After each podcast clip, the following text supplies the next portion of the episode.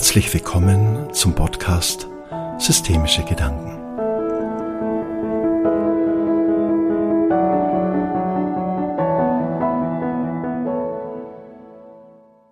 Das Thema des heutigen Podcasts heißt Dafür oder dagegen.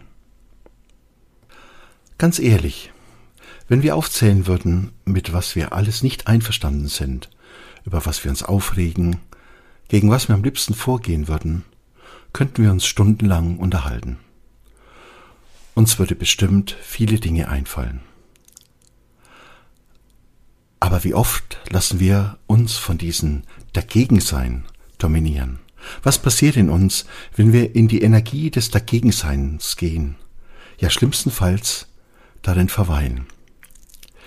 Im Leben sind wir oft gefordert, eine klare Stellung zu beziehen dann kann es wichtig sein, eben nicht zu schweigen, ruhig zu sein, stillzuhalten, es zu ertragen. Wir dürfen uns wehren. Wir brauchen uns nichts gefallen lassen. Und wir dürfen auch laut werden, wenn wir ein Gefühl haben, nicht gehört zu werden. All das kann in vielen Situationen unseres Lebens für uns wichtig sein. Durch den aktiven Widerstand dem gegenüber, was von uns nicht als richtig empfunden wird, gelangen wir erst in unsere Kraft, um Dinge, mit denen wir nicht einverstanden sind, zu ändern. Immer wenn wir bereit sind, so für uns einzutreten, werden wir uns damit wohlfühlen.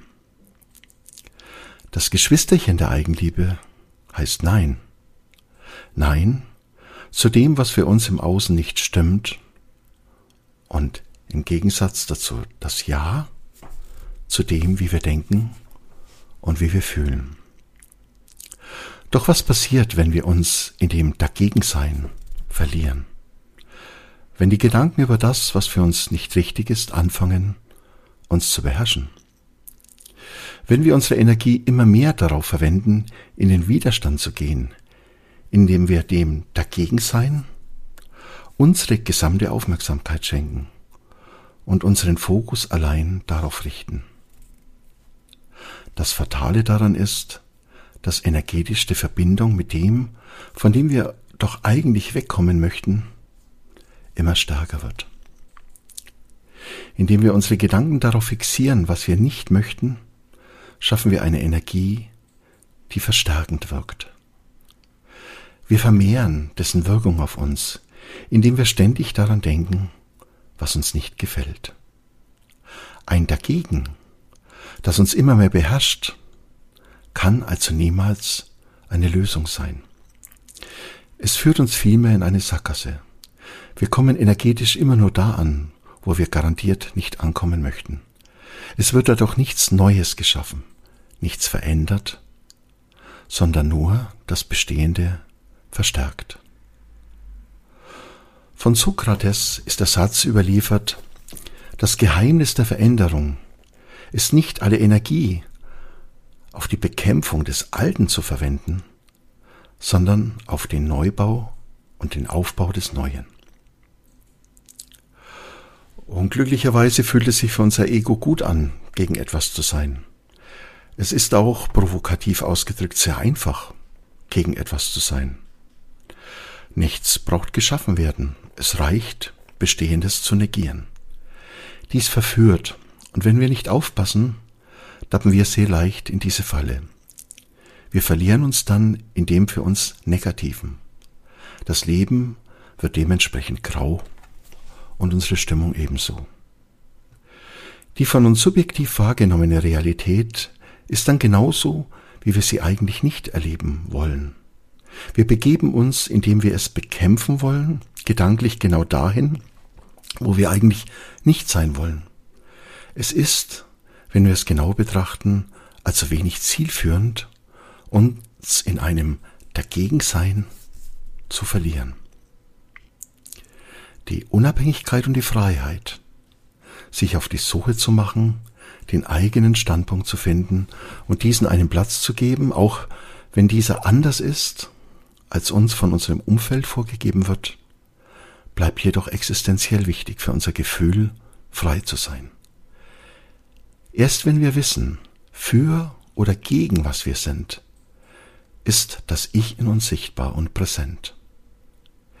Erst wenn wir dafür ein Bewusstsein haben, können wir von unserer Individualität sprechen und uns mündig fühlen.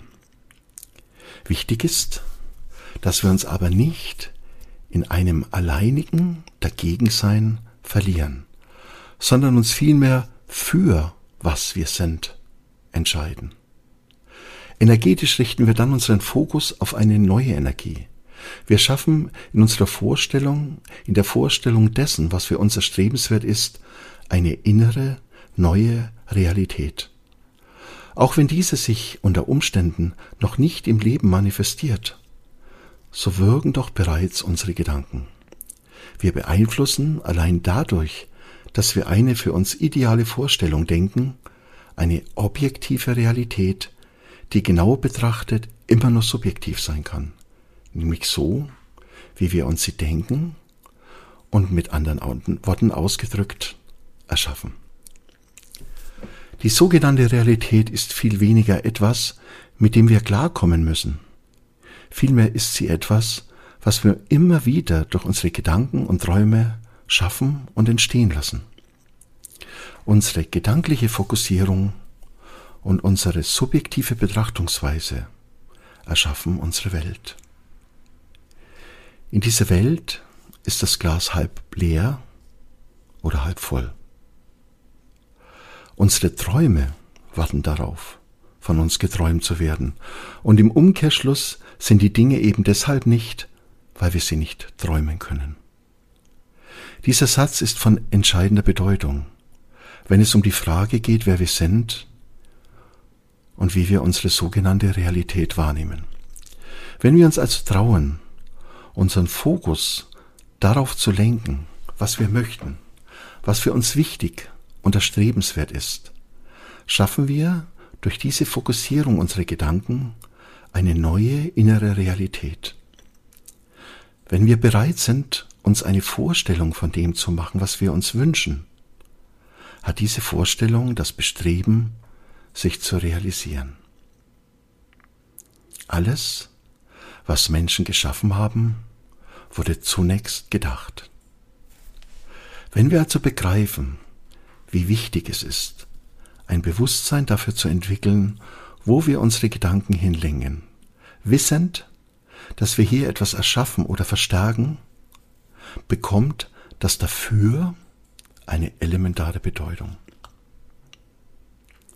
Wenn wir es schaffen, uns nicht von dem für uns Negativen herabziehen zu lassen, wenn wir also weiterhin den Mut haben, diesem etwas für uns Positives gegenüberzustellen, wenn wir uns also weiter trauen, jederzeit und auch wenn es noch so sich so noch so schwierig anfühlt, unsere Träume, unsere Vorstellungen von den Dingen zuzulassen, dann ist dies das größtmöglichste und wirkungsvollste, das wir tun können.